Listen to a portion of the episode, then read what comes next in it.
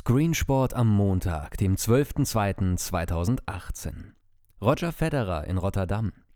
Moin, es grüßt die Kalenderwoche 7. Letzte Woche sind bei mir die ersten Osterhasen-Fotos aus Deutschlands Supermärkten eingetroffen.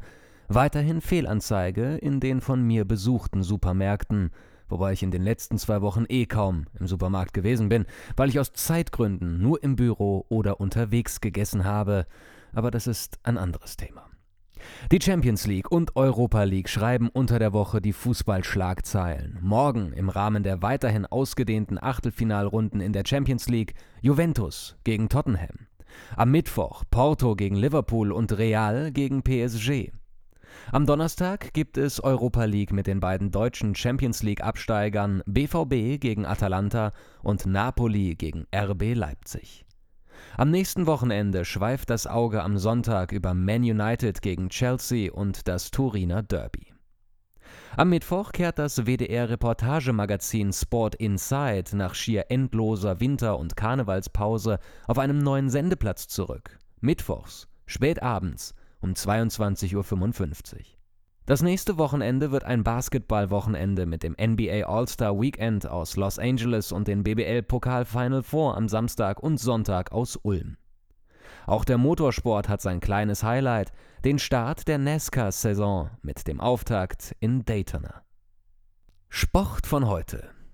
Freunde des olympischen Skifahrens sind auch heute Nacht nicht glücklich geworden, nachdem der Riesenslalom der Frauen wegen Wind wie die Männerabfahrt auch auf Donnerstag verschoben wurde. Bis heute Nachmittag stehen als Medaillenentscheidungen noch zweimal Biathlon um 11.10 Uhr und um 13 Uhr, Eisschnelllaufen und Freestyle über die Buckelpiste an. In der kommenden Nacht versuchen es die Ski Alpinen wieder. Dann mit der Kombination bei den Männern. Bei den Frauen fällt die Entscheidung beim Snowboard in der Halfpipe. Für Eurosport Discovery werden die von Beobachtern als schwach empfundenen Einschaltquoten langsam zu einem PR-Problem.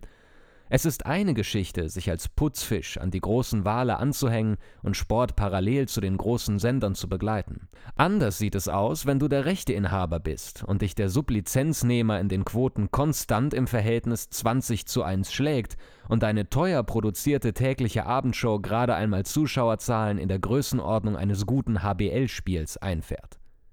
Ich frage mich, was sich Discovery, Eurosport vom Olympiadeal erhofft hat. Schwarze Zahlen durch umfangreiche Sublizenzierungsdeals in Europa?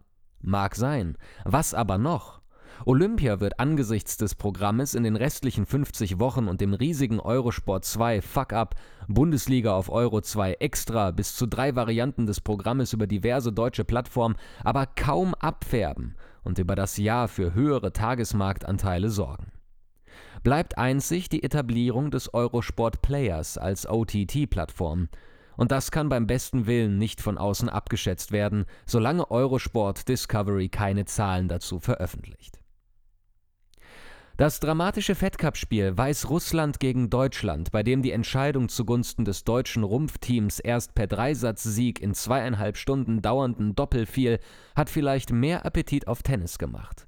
Heute beginnt ein WTA-Turnier in Doha ab 10 Uhr auf The Zone und ein ATP-Turnier in Rotterdam auf Sky ab 12.30 Uhr. Roger Federer wird per Wildcard in Rotterdam antreten. Kommt er ins Halbfinale, wird er der neue Ranglistenerste. Und Zeilensport, das Schweizer öffentlich-rechtliche Fernsehen, hat auf und ab der Karriere von Roger Federer auf einer interaktiven Internetseite dargestellt. Den Link dazu finden Sie auf allesaußersport.de.